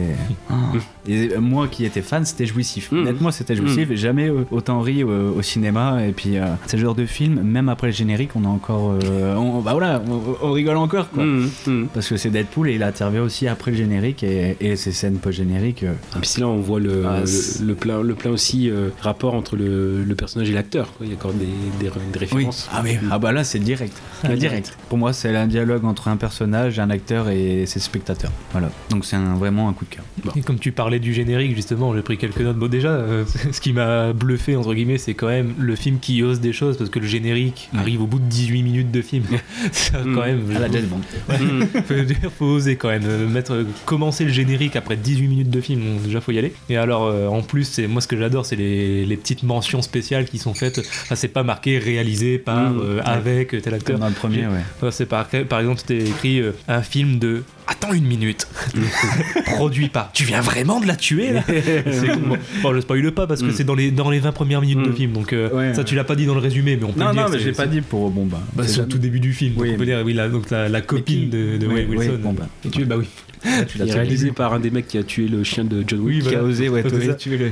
Du coup, la suite du générique, c'est ça, c'est produit par, tu viens vraiment de la tuer là, c'est présenté par, mais what the fuck Photographie, quelqu'un qui voulait littéralement filmer quelque chose, et réalisé par un des mecs qui ont tué le chien de John Wick, oui, ça vient après. Et moi, il y, a- il y a une autre, il y a une réplique qui aussi qui m'a qui, qui m'a tué dans le film parce qu'elle est très ancrée dans notre époque, j'ai envie de dire, avec toutes les. Comment dire, je pense qu'il a. En fait, Ryan Reynolds a vraiment voulu se foutre de la gueule de. Enfin, des, des, des féminazis, comme on les appelle, les Mm. Féministes extrêmes et tout ça, et toutes les communautés, euh, les luttes LGBT et tout ça, en disant. euh, c'est quand il dit euh, nous, nous faisons partie des X-Men, pardon, des X personnes, voilà. c'est vraiment la petite vanne pour dire on n'est pas tous des hommes, voilà, on a le droit aussi d'être des femmes. Bon. En tant qu'ancien X-Man, Stagiaire merci Bedlam 2. J'ai toujours été outré par le sexisme manifeste du nom du groupe les X-Men. Men, c'est les hommes. Notre groupe à nous, il va être progressiste. Grave paritaire, car dorénavant, nous serons connus sous l'appellation X-Force. Ça sentirait pas un peu le réchauffer? J'ai pas le souvenir de t'avoir consulté, Peter. C'était pas moi. Vraiment se foutre de la gueule des, des, des extrémistes, on va dire. Même si, si toutes ces luttes sont nobles, hein, je, je- je ne veux pas me faire incendier. Je, je suis pour toutes ces luttes, mais bon, il y en a qui vont un peu trop loin quand même. J'ai bien aimé toutes ces, ces petites vannes euh, qui fonctionnent bien. Et non, moi je suis d'accord, j'aime beaucoup ce, ce personnage de Deadpool. Je pense qu'il y en a beaucoup qui disent que finalement le film est pas si subversif que ça, et enfin l'humour va pas aussi loin qu'on pourrait l'attendre. Parce que quand on voit toute la promo qui est faite autour, on pourrait s'attendre à ce que ça aille vraiment très très loin, et finalement pas tant que ça. Bon, je pense que chez, chez un certain public, il est peut-être un petit peu victime de sa promo, justement. Je pense qu'en fait, on, on nous promet, il a, il a une promo tellement poussée et tellement d'humour déjà avant même la sortie de, des Say. films, que du coup, on, on en attend peut-être un peu trop de l'humour. On attend vraiment qu'il aille trop loin, limite que ce soit interdit au moins de 16 ans, alors que non, au final. C'est quand même bien. Ah oui, oui, c'est quand, même- c'est quand même bien violent. Ouais, mais, bien mais- violent, ouais. mais je pense justement que ce qui fait qu'il n'est pas apprécié de tout le monde et que, que certains soient déçus, c'est sûrement à cause de ça. C'est- c'est- ça promet tellement de choses en termes d'humour dans, dans la promo, pour le côté subversif et, et l'humour noir, et le côté violent, que du coup, je pense que certains sont déçus à cause de ça. Moi, c'est pas mon cas. Je, me suis énormément marré et je te rejoins sur, sur le, le fait que ce soit une excellente comédie et, et un excellent film d'action au passage. Et aussi. oui, mais voilà, mais justement, il y, a, il y a un côté très. pas parodie, mais. Enfin, vraiment, le, le film a conscience de ce qu'il est, c'est ça qui me plaît. Quoi. Il- Oui. il, joue du fait qu'il est- c'est un film de super-héros qui, dans le scénario, est ultra banal, ultra classique. Quoi. C'est vraiment le scénario typique du film de super-héros, mais le film en joue complètement. Quoi. Il en a conscience. Mais c'est ça, il a C'est conscience comme- du côté banal, et t'as même des vannes par rapport à ça dans le film. Quoi. Donc, euh, Oui, ou même des, des défauts, par exemple, c'est les effets spéciaux. Ouais. À la fin, euh, le combat euh, entre le, le Col- euh, Colossus et, euh, et euh, le- comment il s'appelle euh, l'autre Juggernaut. Oui, c'est ça. Ouais, on a ce combat-là, et puis là, euh, Deadpool annonce, euh, oui, encore un combat euh, CGI. fait, euh, CGI, euh, et oui, en fait, c'est ça, c'est que même, même euh, avec ses plus grands défauts, euh, Deadpool, on a l'impression qu'il est conscient de, de nos, de nos attentes et de, de nos pensées, Ouais. et du coup, il va te balancer en voix off ce que tu penses tout bas. C'est ça. Dire, ouais, ils vont encore nous balancer un combat avec des, des effets Mm. spéciaux, tout ça, tout pourri. Et là, il te balance quoi? Oui, je vais vous balancer des. et là, du coup, tu dis, même si c'est pourri, bah, du coup, c'est justifié, et du coup, tu rigoles, quoi. Mais justement, est-ce que du coup on pourrait pas reprocher ça au film, le, le côté peut-être un peu fainéant? C'est-à-dire que justement, le film il nous Oui. montre qu'il il a conscience de ses défauts. Alors, est-ce que c'est pas justement un côté fainéant que plutôt que de corriger ses défauts et de faire quelque chose de mieux, est-ce que c'est pas fainéant justement de,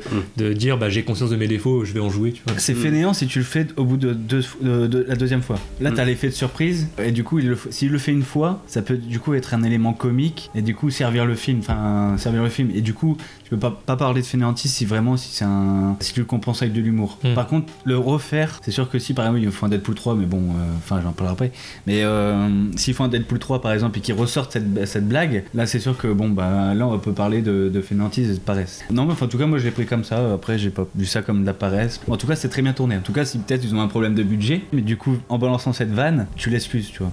Et ça passe encore mieux parce que tu rigoles. Et la musique aussi. Ça, Il y a un rapport aussi entre Deadpool et, et les musiques. Ils sont, euh, voilà, qui rajoutent aussi de l'humour. En fait, tout est là pour l'humour. du dubstep. Ouais, ce que j'allais dire, la scène du dubstep. Ouais.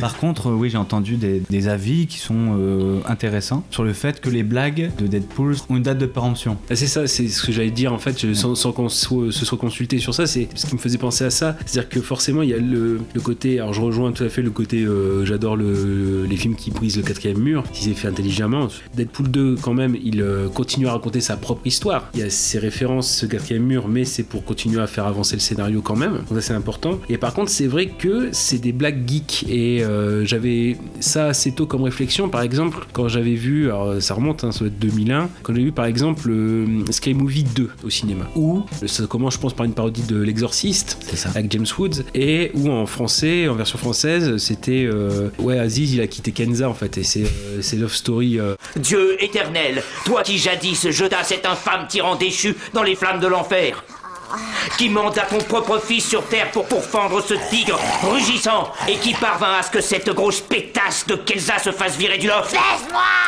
Ce qui fait que, euh, bon, euh, je pense les millennials euh, qui ont pas, enfin, qui sont nés quand euh, Love Story est arrivé euh, sur les écrans, bah voilà, ils, sont amenés à revoir Scary Movie 2. En ce moment, bah, Aziz Kenza, euh, ouais, ça parle plus, ça parle plus vraiment. Voilà, heureusement pour Deadpool 2, euh, c'est vrai que c'est pour beaucoup de références de culture geek, soit donc des, des, des- des allusions aux Avengers, mais dans des dialogues, dans des personnages surtout, mais je pense surtout aux dialogues. Et c'est vrai que pour les films qui sont assez, euh, assez proches, parce que finalement, le Iron Man c'est 10 ans, il y a 10 ans en arrière, mais euh, bon, il prend quand même des, phrases cultes des Marvel. Mais c'est vrai que pour quelqu'un qui va voir ce film peut-être dans 20, 30 ans, c'est quoi la durée de vie de la vanne en fait? C'est ce que je me demandais justement. Est-ce qu'il sera aussi euh, précis et appréciable dans 20, dans 30 ans Faudrait mettre dans le contexte, hein, dans, dans son contexte. C'est-à-dire que à travers Deadpool, bizarrement, bah, tu connais un peu le contexte de, la so- enfin, de, de notre époque. Euh, la rivalité euh, Marvel et DC, euh, les blagues, ouais, bah, le, dubstep, enfin, t'as, t'as des, références comme ça. Après, là, j'ai plus trop toutes les, toutes les blagues en tête Non, par mais- rapport à ça, mais euh,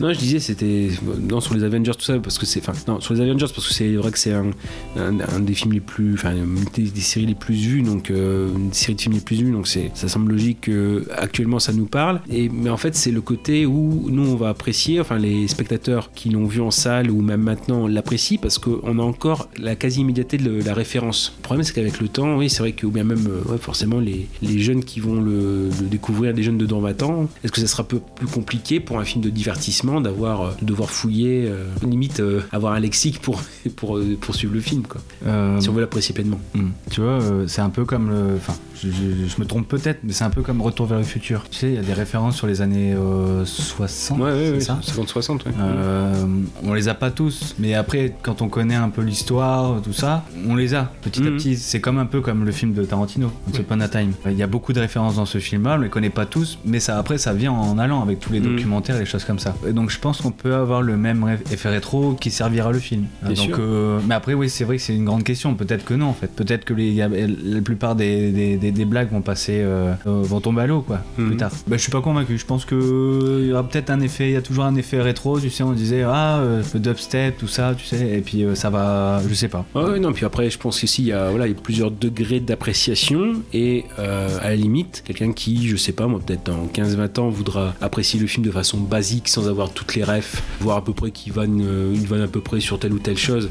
euh, sur l'apparence, sur, euh, enfin, le thème de la blague, euh, à la limite, il pourra, il pourra l'avoir. Quelqu'un qui voudra euh, peut-être être un peu plus curieux, bah voilà, il ira fouiller. Et même à la limite, c'est ce qu'on peut avoir, euh, même un film, voilà, qui date, par exemple, je pense, les- on parle de Tarantino, on parle des Kill Bill, par exemple, on voit à peu près à quel type de cinéma il euh, fait référence ou euh, quel type de film. Mais après, de fait, le fait de ne pas avoir vu tel ou tel film précis, on voit le genre. Donc finalement, on peut l'apprécier pour dire ah oui bah il fait une évocation de tel type de cinéma. Et puis après, si on veut aller fouiller un petit peu plus, voir le film en particulier, et puis quitte à revenir à Kill Bill, on peut. Mais euh, neveu, bon voilà, je pense que pour un film de divertissement, ce qu'il faudra penser avec le temps, c'est que pour des nouvelles générations qui le découvriront, c'est euh, le côté euh, appréciation basique. Et puis si on veut aller voir plus, bah nous qui avons la quasi immédiateté parce que c'est notre c'est notre contemporanéité. Voilà, nous, nous c'est plus, c'est plus appréciable euh, et puis même voilà le appréciable profondément puisque on a quasiment toutes les refs. Et puis même si on les a pas tout de suite, on regarde un petit peu, enfin là, l'article Wikipédia etc. qui Ouais, maintenant on est informé. on est informé voilà pour dire bah tu, ah ouais je suis passé à côté de ça voilà mais bon c'est c'est plutôt c'est une question très intéressante sur un film de divertissement sur le la durée la durée de vie ça c'est intéressant en effet ouais Avant, on peut englober le truc avec euh, Netflix, euh, avec tous ces trucs de, de VOD. Tu regardes plus un film, tu, tu le consommes quoi. T'as tendance à le consommer quoi. Bah, c'est ça, ça dépend comment tu comment tu le- comment tu le ouais, comment tu le vois. C'est vrai que si, ça devient plus une, un visionnage, si ça devient une consommation, c'est c'est plus le même rapport. Et après aussi, c'est c'est aussi un peu un- là, le problème de savoir est-ce que tu est-ce que le film va rester en toi. C'est-à-dire que il y en a forcément qui sont pas destinés à rester très longtemps parce qu'il y a beaucoup de films qu'on voit et qu'on oublie aussi vite. Ouais, parce qu'ils sont un peu c'est pas forcément jetables, mais ils ont rien de mémorable pour qu'on les garde euh, en nous avec le temps. Puis on laisse la place pour d'autres aussi, hein, c'est ça aussi. Bah, c'est pour ça, par exemple, c'est un débat un petit peu de, de vieux con et je me place dedans. Et c'est vrai que euh, c'est un peu comme tout, où quand tu t'investis pour une chose, bah, le fait de t'être investi pour, tu vas y porter de l'intérêt. Si c'est facile devant toi euh, et que t'as pas, pas de rapport d'investissement, et bah tu vas le consommer. C'est là où tu vas consommer. Après, euh, attention, il y a des choses aussi, il y a des envies. C'est-à-dire, il y a des films aussi qui vont être sur Netflix que j'avais envie de voir, que j'ai pas pu me procurer. euh, les DVD sont épuisés, etc. Je vais le regarder sur Netflix parce qu'il est dispo là et Ouais, je vais essayer de le regarder sur le vidéoprojecteur et le voir dans de bonnes conditions. Mais voilà, mais après, c'est en fait, c'est un peu aussi pour ça qu'on est là. Moi, c'est quand on a fait le podcast et c'est un peu bizarre parce que ça fait une discussion alors qu'on est en plein, plein épisode, mais c'est pas plus mal, c'est pas plus mal. C'est parce que c'est un- moi, c'est c'est ce qui m'intéressait, c'est euh, vraiment confronter euh, ma génération qui a connu le physique, euh, même la VHS, etc., qui a vu les, toute l'évolution physique de la VHS, du DVD, du Blu-ray, et puis maintenant, je m'inclus dedans aussi, hein, forcément, dans la, dans la VOD, hein, parce qu'elle a aussi ses avantages. Et vous qui, euh, voilà, qui, entre guillemets, je, enfin, je, veux- je veux pas dire que vous êtes les derniers combattants, mais vous avez une volonté de, ma- malgré les, la facilité dont vous pourriez faire, euh, faire l'usage, vous avez l'investissement quand même derrière. Oui. Nous sommes les résistants. Et de toute façon, euh, faudra faire un épisode sur ça, sur, le, la- Ouais, ouais. Sur le, DVD, le, le cassette, tout ça, et maintenant avec les VOD, euh, tu sais, Euh, oui, oui, après, physique. Bah bien sûr, le, le- le physique, voilà, bah, c'est vrai qu'on sort, on est un peu désolé, mais c'est finalement, enfin, bon, à la limite, ça serait intéressant si euh, vous êtes amené à avoir une réaction dessus, euh, d'avoir la, la vôtre aussi, vous auditeurs. Mais euh, c'est vrai que il y a ce côté, bah, l'investissement, le fait d'acheter le, le support physique. Alors bien sûr, forcément, il y a aussi derrière une question de moyens, et ça, on faut pas être hypocrite. tout le monde peut pas forcément se permettre de tout acheter, ça c'est clair. Puis même, ça n'a pas forcément l'intérêt nécessaire, parce que voilà, il y a des choses aussi où, enfin, généralement, on achète des films qui, nous- qui nous attirent. C'est l'investissement physique, ça montre un attachement en fait. Il y, a- Oui. il y a cette notion d'attachement. Tandis que si on fait. consomme, bah, on consomme. Pour moi, c'est le, le- la suite logique, c'est on consomme, on jette, on ne garde pas. Et donc euh, voilà, pour moi, euh, s'il y a cet investissement physique, après voilà, pour euh, selon les moyens et selon les possibilités, pour moi, c'est comme ça qu'on garde un petit peu, enfin, que ça a du sens de regarder un film. En disant voilà, je vais, ça a beau être un nanar, ça beau, bah, un nanar, c'est je vais en retirer parce que ah, il m'a fait rire ou vraiment il y a, il y a des conneries qui sont à noter. Un chef-d'œuvre, bah pareil, euh, voilà, immémorable, bah voilà, qu'est-ce qu'il apporte à l'histoire du cinéma. Mais voilà, c'est un, un film, faut regarder, faut qu'il ait un minimum de sens. Donc là, par exemple, le fait de, de voir Les Visiteurs 3, c'est parce qu'il y avait Les Visiteurs 2, que de voir un petit peu la cohérence, euh, puis que je pouvais le voir parce que ça avait du sens, parce que je regardais. euh, sinon, si c'est consommé un soir comme ça, vite fait, alors dire, il m'en serait rien resté, je vais pas dire qu'il m'en reste grand chose.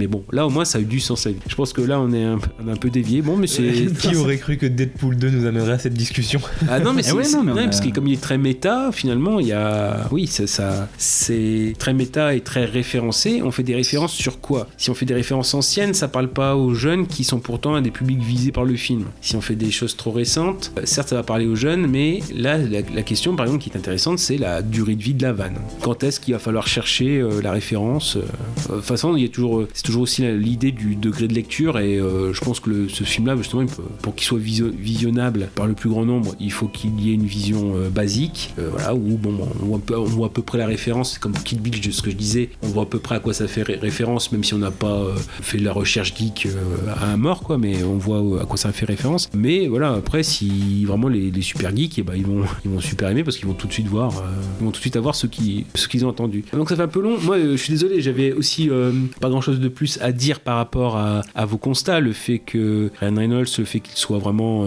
investi dans le projet euh, ça fait on, ça faisait une dizaine d'années qu'il essayait de monter le projet donc justement c'est pour ça qu'il a qu'il a entre guillemets vi- enfin, viré ou évincé euh, Tim Miller qui avait fait le premier Deadpool. Parce qu'il il voulait un- un- influer sur le ton de Deadpool et puis Ryan Reynolds lui a dit bon euh, autant tout ce qui est réalisation effets spéciaux je te le- je te laisse tranquille, mais euh, le ton du personnage, euh, euh, j'ai fouillé à fond pendant une dizaine d'années, je le connais quoi. Donc, bon. donc ouais, là vraiment, il s'est complètement fondu avec, et puis il en joue, il y a plusieurs dimensions. Moi, dire aussi que pour, le, pour cet épisode-là, alors certes, j'ai vu Deadpool 2 au cinéma quoi, à sa sortie, mais que pour dire de changer un petit peu, pas revoir, parce que c'est un film quand même assez récent, de pas voir la même chose forcément. J'ai vu qu'il y avait une possibilité d'avoir la, version Il était une fois Deadpool, qui est une version un peu PG, c'est PG-13, hein, c'est moins de 13 ans au lieu de moins de 17 aux États-Unis, et qui un peu, euh, qui reprend un petit peu l'histoire de Conte de Fées, une fois Deadpool, et qui euh, la raconte façon Princess Bride, donc un film de 87. Et d'ailleurs, pour, la référence, il y a donc Fred Savage qui était enfant au lit et qui se faisait raconter l'histoire par son grand-père qui était Peter Falk, qui était Colombo dans la version de 87. Et là, c'est Deadpool qui raconte à Fred Savage, donc désormais adulte, mais toujours avec dans son lit, chambre d'enfant, avec le même t-shirt de quand il était enfant, t-shirt de baseball, etc. Et qui donc euh, se fait raconter par Deadpool, alors bien sûr avec des sous-entendus parfois un peu graveleux quand même. Le fait de savoir bah, comment il s'est retrouvé là, alors qu'il a son t-shirt, mais il a pas de dessous de pyjama. Qu'à la fin, quand ils viennent pour le ressortir du studio, bah, entre guillemets, on voit qu'il y a les jambes un petit peu endormies. Bah, comment... Donc, oui, donc bah, une bonne version aussi. C'est assez, rigolo euh, de voir que malgré euh, bah, côté irré- irrévérencieux, malgré une version plus allégée, on est quand même dans, dans le graveleux. euh, Ça, ça, ça hésite pas à y aller quand même. Quoi. C'est, donc c'est, un peu plus court que la version, la version studio, mais bon, ça, ça se regarder. Puis ça permet de voir le film un petit peu, différemment. Surtout, bah, moi, la, la ref à, à Princess Bride, euh, j'ai beaucoup, beaucoup apprécié. Là, je sais pas, il y a ce qui paraît, ils vont faire un remake. Bon, je vois pas trop l'intérêt, mais puis surtout, faire, euh, de, voir, euh, de revoir Fred Savage. C'est toujours pareil, moi, quand j'aime bien, quand je retrouve des acteurs de, de l'enfance, etc., que, parce que lui, le- je l'ai connu avec les années coup de cœur, la série, vous n'avez pas connu. C'est toujours bien de revoir un petit peu les vieilles têtes, quoi. Voilà, voir ce qu'elles sont devenues. C'est ça en fait, Deadpool au final, il arrive à parler de choses actuelles, Mhm. récentes, qui parlent euh, aux, jeunes, et aussi euh, il, n'hésite pas à utiliser des références du, du Mhm. passé aussi. Ouais. Euh, c'est pour ça il arrive à marier euh, les deux. C'est ça. même, un peu. Donc euh, j'ai enfin, j'ai beaucoup aimé, euh, aimé voir cette version-là aussi, elle est, elle est sympathique. Euh, je vais dire peut-être les scènes préférées. Ouais, pour conclure, euh, à moi c'est vers la fin du film, donc attention, gros spoil. Donc après la scène de combat, euh, qu'on dirait à l'école, euh, voilà, entre Colossus et, et j'ai encore oublié le nom du méchant là, mais de, de. Voilà, Euh, donc après ce combat-là, tout ça, où Deadpool euh, est sur le point de mourir et, et, et qui va nous faire, euh, son- de faire en sorte d'obtenir son Oscar du meilleur acteur et qui va essayer de mourir euh, 20 fois d'affilée, puis à chaque fois, il va venir euh, trouver un- faire une sorte de slow burn à la Arnaud de sa mère, euh, la version française. Mon plus gros fou rire, je crois. Ah mais c'est ouais, cette scène elle m'a la première fois elle m'a achevé elle forcément elle fait un peu moins d'effet la deuxième fois mais on se demande jusqu'où il va aller quoi combien combien de fois il va se, se réveiller entre guillemets pour dire ah oui non mais au fait non c'est toujours pas non je suis toujours pas mort là t'as un gros blanc pendant 30 secondes euh, non non toujours pas toujours pas mais ah j'espère que les Oscars regardent cette scène voilà donc moi c'est cette scène euh, vers la fin du film je crois que c'est c'est ma préférée Ah, moi, c'est euh, définitivement tout le, toute la, enfin, même tout le passage X-Force, quoi. Le recrutement et le déploiement, euh, voilà, c'est la, la boucherie. Ah ouais, non, c'est vraiment, pour moi, c'est le, le meilleur passage du film. Oui, parce que dans, dans la bande-annonce, enfin, les co- la, la com en fait faisait tout pour vendre l'X-Force. Mhm. On nous présentait les, Ouais. les personnages, tout ça, et, et encore déjà les personnages. euh, je sais plus comment il s'appelle le, le personnage invisible. Un fantôme? Fantôme. Non mais fantôme à la Réunion par exemple, le, le- le recrutement. Encore en retard celui-là Non, il est là. comme on le sait. enfin, des choses tout bêtes quoi. On se dit pas que ça, ça va se terminer comme. euh, pas comme ça va se terminer quoi. Non, non, moi c'est euh, bah, les scènes post-génériques parce que ça résume. enfin, c'est euh, une émotion particulière que de- d'assister à une scène de post-générique comme celle-là. ouais T'as vu un film pendant, je sais plus combien, deux heures, on va dire, il dure deux heures. T'as vu du rire, enfin t'en as eu pour, déjà pour ton argent, enfin pardon l'expression c'est un peu barbare, mais t'en as eu pour ton argent. T'es satisfait d'avoir euh, euh, vu un film super, euh, t'es satisfait sur tous les plans. Et là, on te rajoute, enfin tu vois, c'est le dessert gourmand. Mhm. voilà. C'est qu'on te rajoute, c'est le café gourmand. Le café Ouais, voilà, c'est t'as ton petit euh, café et le gourmand c'est les scènes post-génériques. Et c'est ça en fait. Et toutes les scènes géné- post-génériques sont euh, efficaces et, et drôles à souhait quoi. J'en profite parce que la version longue également, la, la version super méga Chouette. Super méga chouette, oui voilà c'est ça. On a notamment la scène post-générique avec euh, Baby Hitler Ouais, c'est ça. oui Qui je est, pas vu la euh, première fois du coup et ouais, ouais. qui est aussi adorable. Il y a des- il y a des adorables. Oui. oui, c'est adorable. Ah oui, on a ce truc supplémentaire qui fait que euh, t'en sors euh, ravi. Enfin, Mm. C'est un menu. C'est une entrée, plat, Le dessert, dessert, quoi. ok. Ah, voilà. De c'est- l'émotion, du rire et, et voilà quoi. Et, Ouais. et de la gourmandise. La scène post-générique qui m'a littéralement scié aussi. C'est c'est avec euh, Green Lantern. Ah oui. Quand, Oui, euh, oui. quand Deadpool vient tuer Ryan Reynolds. Ça, tu te rends compte que oui, il a, il a, il a du recul en fait sur Mais c'est ça. et- De toute façon, c'était euh, une des premières vannes de, du, comment dire, du, du 1. Surtout pas de costume vert. Ouais, ouais. ça, puis dans le premier, là, il y avait la, la référence aussi euh, à la première version de Deadpool, justement, qui était complètement ratée Mm, avec la mm. figurine. Dites-vous, euh, quand, quand vous êtes au fond du trou, dites-vous qu'il y a toujours pire, puis on voit la, la petite figurine du premier Deadpool. Ah, puis il arrête pas d'embêter aussi euh, Logan. Dès la première scène, il spoil. Euh, Ah oui, oui, oui. il prévient, il dit Je spoil Logan. Hop. Ouais, D'ailleurs, il y, a- il y a du spoil. J'ai l'impression que dans chacun des films Deadpool, il va y avoir du spoil. Il avait spoilé 127 heures. Ah oui, il y a ça, il y a, enfin, je pense que même le, enfin, je sais pas si c'est conscient ou inconscient, mais Ryan Reynolds, il devient la figure du spoil à, à Hollywood parce que finalement, il est dans Fast and Furious Hobbs and Show avec euh, The Rock et Jason Statham. Il fait euh, un agent de la CIA qui est en liaison avec euh, The Rock. Et en fait, euh, ils sont très sur euh, Game of Thrones. Et en fait, la, po- la scène post-générique de, de Hobbs and Show, elle spoil la fin de Game of Thrones. Il- Ah, j'adore. Ouais, ouais. Donc, je sais pas, peut-être qu'il va faire spoil man, je sais pas. C'est vrai que, bon, ouais, c'est- je sais pas. Et donc pour les fans, euh, je tiens à dire que le Deadpool 3 n'est pas annoncé de sitôt, mais par contre, euh, il compte euh, intégrer le, le Marvel Cinematic Universe. D'accord. Donc vous connaissez Deadpool, il va arriver, mais euh, il va aussi vite repartir, mais c'est juste pour foutre euh, son petit bordel et repartir après. Non, mais c'est voilà. Ah, D'accord, bon, c'est bien qu'il ait, ouais, qu'il ait une pérennité en fait, c'est ça, c'est de les retrouver Oui. d'une façon ou d'une autre, mais de les retrouver. Il va remplacer Spider-Man, quoi, en fait. Peut-être. Il y a des comics, hein, Spider-Man Deadpool. Oui, oui, mais j'aimerais bien la rencontre entre les deux. Ça serait Mais- marrant. Entre Tom Holland et Ryan Reynolds, je pense que ça peut être marrant. Ça, mais- ouais, avec euh, Wolverine aussi. Bon voilà, bah, je pense qu'on a fini pour Deadpool 2. Oui. Donc on va passer, euh, comme, euh, comme d'habitude, au euh, et si on n'avait pas proposé ces films-là, lesquels on aurait proposé dans le style de la comédie? Si on reprend l'ordre, c'était donc Gooby qui avait commencé euh, l'épisode. C'est ça. Alors, comme euh, on l'avait dit en début d'émission, on a regroupé comédie dramatique et comédie euh, tout court. Donc, moi, j'ai choisi euh, ma comédie dramatique préférée. Si j'avais dû choisir une pure comédie, j'aurais choisi Le Dîner de con. Euh, De Francis Weber. Voilà, ça, c'est le film que j'ai vu, que j'ai vu et revu et encore revu et que je connais absolument par cœur, un peu comme toi avec La Folie des Grandeurs. Euh, moi, c'est pareil. S'il y avait une version karaoké, je peux, le faire aussi. Je connais toutes les répliques une par une et c'est rarement un film m'a autant fait rire. En fait, j'ai un problème entre guillemets avec la comédie, c'est que généralement les films me font rire une fois, éventuellement deux fois. Après, j'ai un peu de mal. Forcément, quand je connais les vannes, ça me fait plus rire au bout d'un moment. Et le dîner de con, c'est une des rares exceptions. Vraiment, j'ai beau l'avoir vu, euh, vraiment sans exagérer. Je pense que dans ma vie, j'ai dû le voir une trentaine de fois et je ris toujours autant. Vraiment, c'est un des rares films qui. Généralement, quand je ris devant un film, c'est intérieur, quoi. Mais là, non, c'est vraiment, euh, je ris à gorge déployée, comme on dit. Ouais, et puis euh, tout simplement Jacques Villeray euh, qui porte le film sur ses épaules. Et, et non, puis le nombre de répliques cultes. Hmm. Personne ne, ne connaît aucune réplique du film. Mm. Tout le monde en a forcément en test. Encore une fois, c'est le, le Weber, c'est bon, on va, pas, on va pas le répéter 150 fois, mais c'est une mécanique de précision. Le fait que c'est à la base une de ces pièces de théâtre qui est beaucoup plus longue, forcément au théâtre, il faut que les gens, encore une fois, on est pour leur argent. Donc la pièce fait 2 heures, là on est à 1h20, euh, c'est très cut. Que ce soit vraiment un- une mécanique de précision assez, assez folle, il n'y a, pas de temps mort. Et d'ailleurs, c'est ce qu'il dit, euh, Weber, parce qu'il a beaucoup de ses scénarios qui ont été adaptés aux États-Unis. Alors il est allé euh, sur place pour essayer d'être conseillé, mais il trouve une version, à fois des versions déplorables de ses films. D'ailleurs, Dîner de con, ça donnait The Diner avec Paul Rudd et Steve Carell, et il trouve ça complètement horrible. De toute façon, le film il fait une heure, doit, faire 1h50, je pense, The Diner, mais il y, a, un troisième acte que ne franchit pas le Dîner de con qui est complètement euh, inutile, je pense, ou quasiment, ou même on voit le dîner euh, qui a lieu. Bon, enfin, ça c'est notre question. On va pas refaire un autre débat sur l'exportation de la comédie, parce que voilà, les Américains achètent beaucoup euh, de films qui marchent, mais parfois il y a des films comme, bah, je sais pas, Bienvenue chez les Ch'tis avait été racheté par Will Smith. Bon, là on n'entend plus parler. Voilà, ça fait du succès, mais bon, le- l'exportation de la comédie c'est un peu, un peu différent. Bizarrement, il a eu un, un- un remake italien, Bienvenue chez les Ch'tis.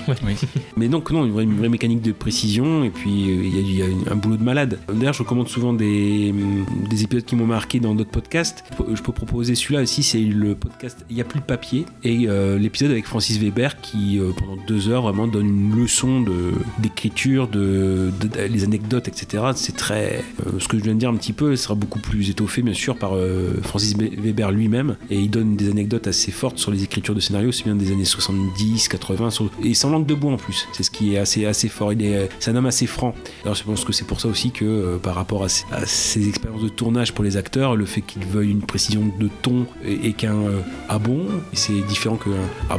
Voilà, donc euh, il vraiment il, il est cette, cette maniaquerie et encore une fois pour arriver à un, résultat comme ça euh, assez net, assez précis, et bah il faut euh, voilà, ça- ça encore une fois ça peut être très rigolo euh, le tournage en lui-même quoi. Bon à part forcément Villeray qui, a, qui était dans la pièce de théâtre, mais l'ermite, bon l'ermite ça va, il est comme il, voit petit- un petit peu ce qu'on ce qu'on lui demande. Bon, c'est vrai que c'était Claude Brasseur dans la pièce de théâtre. Justement Weber il dit bah au cinéma il fallait un bellâtre, euh, Claude Ba- on, on voyait pas trop la différence entre Claude Brasseur et forcément et Villeray. euh. Non non voilà Dîner de con bien sûr, oui, un, un classique des classiques et mais encore une fois voilà euh, pour moi ça, ça prolonge un petit peu la 25 ans plus tard ce qui était la folie des grandeurs, un- une mécanique de précision quoi. Ouais, mais encore une fois, oui, ça vient d'une pièce de théâtre et ça se voit, c'est un quasi huis clos en fait. Et et il y a le côté très, très théâtral, on change presque pas de décor tout au long du film et, et ça fonctionne du feu de Dieu. Ouais, voilà, voilà. Euh, donc c'est à moi, je pense, pour ma réco- reco. Euh, alors là, oui, euh, je vais changer complètement. Je vais partir dans la comédie potache. Finalement, j'aurais pu le proposer aussi en plaisir coupable. Bah, je vais dire euh, Capitaine Orgasmo. Voilà, de Trey Parker et de Matt Stone, qui sont les créateurs de South Park. Donc c'est un film qui a lieu un peu avant South Park, je pense, hein, ça doit être 97, si je me souviens, qui euh,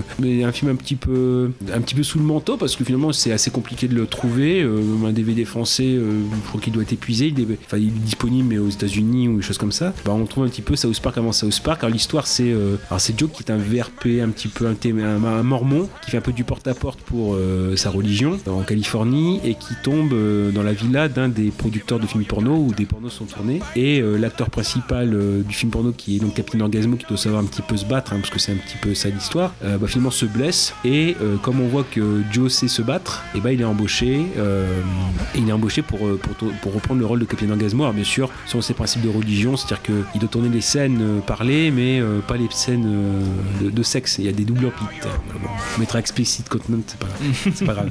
Donc bref voilà et puis donc il a son acolyte euh, Shoda Boy. Et finalement on s'aperçoit que euh, la fiction va déborder euh, dans la réalité puisque Shoda Boy est un, dans la réalité un ingénieur euh, scientifique qui a créé en réalité l'arme de Captain Orgasmo à savoir l'orgasme au rayon. Et donc il permet de avec le rayon de procurer un orgasme hein, euh, qui euh, est visé par le capitaine. Bon bien sûr là c'est la première partie du film hein, voilà euh.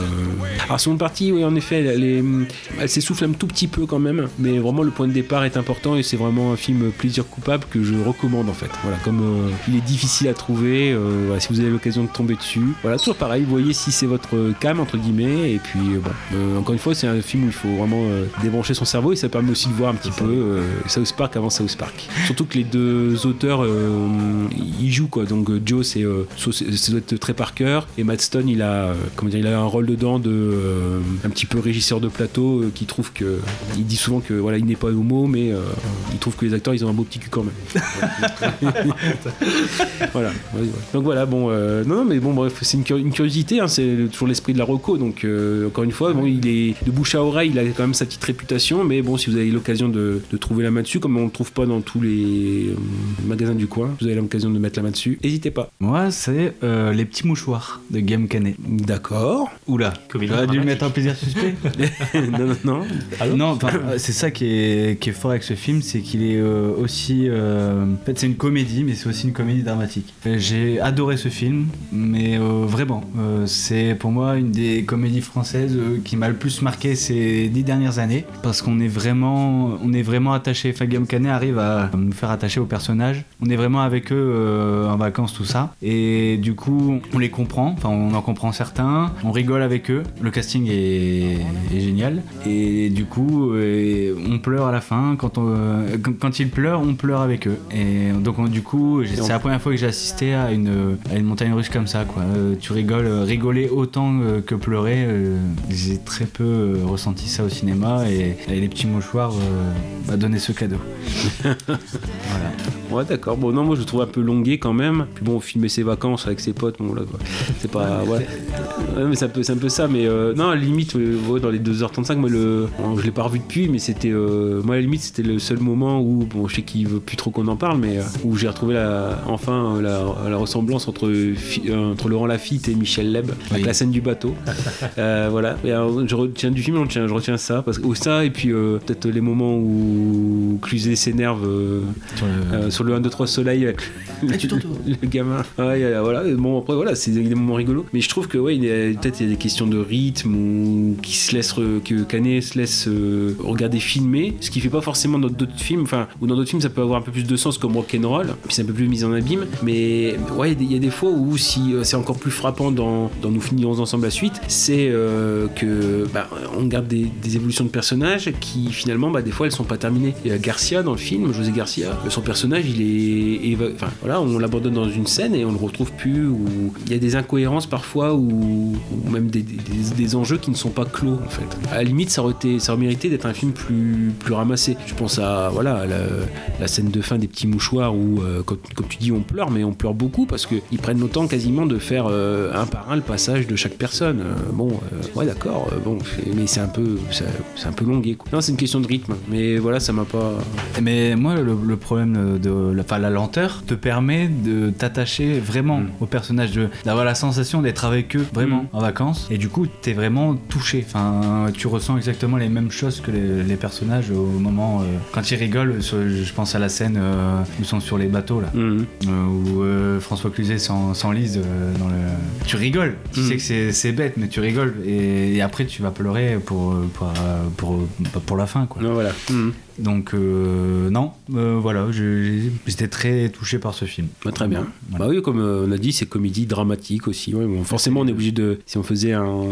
Comment dire Si on faisait un épisode par, par genre, on va se transformer en parlons péloche Mm. à faire un genre par semaine. Donc c'est pas ça le but. Donc c'est aussi de, de, de faire des grands rassemblements. Donc là, on est fait comédie, comédie dramatique. Donc on est parfaitement, parfaitement dans le thème. Bon, bah je pense qu'on a terminé pour, cette, pour cet épisode sur la, la comédie. Il nous reste encore quelques, quelques numéros, pas beaucoup, mais pour les derniers genres qui nous restent à, à couvrir. On se retrouve donc euh, bah, euh, sous peu, à bientôt, hein, là au plus vite. Toujours pareil, vous surveillez les réseaux sociaux, on- ils sont en description en théorie sur euh, la page de cet épisode. Sur ce, bah, moi je vous dis bonne semaine, bonne écoute et à très vite. Donc c'était Monsieur Gravelax qui est accompagné de Kazan et de Goubi. Et à très vite, à bientôt. Bisous bisous. Salut.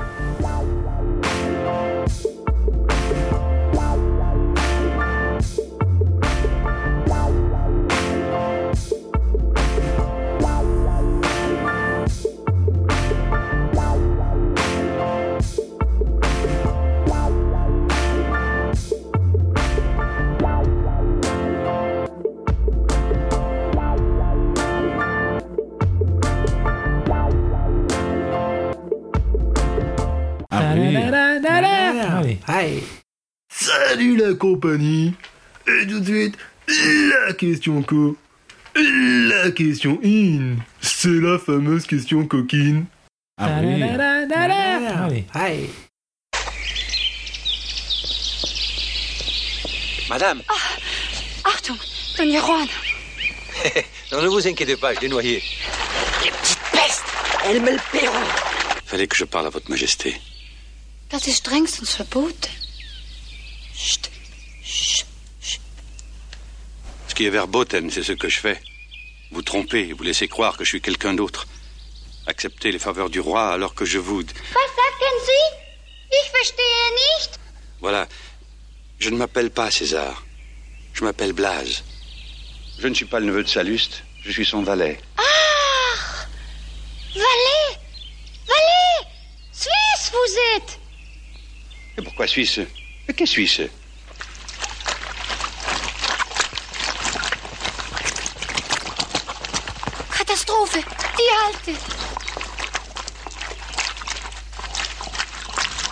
Madame. Madame, je ne sais comment. Non, César. Ah, madame, il faut que je vous le dise. Je vous aime. Ah.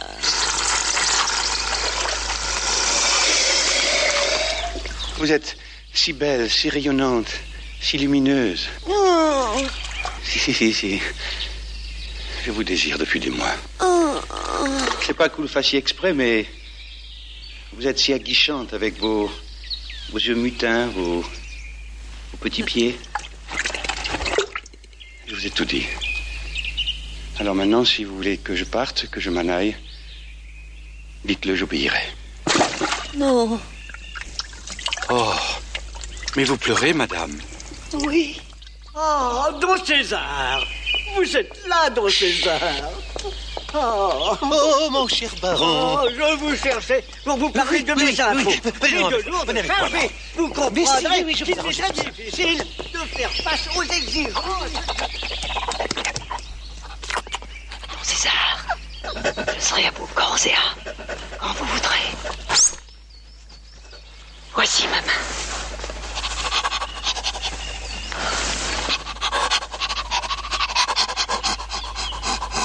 Pourquoi soupirez-vous, César? Moi aussi, je vous aime. Oh. Pas si vite. Petit sauvage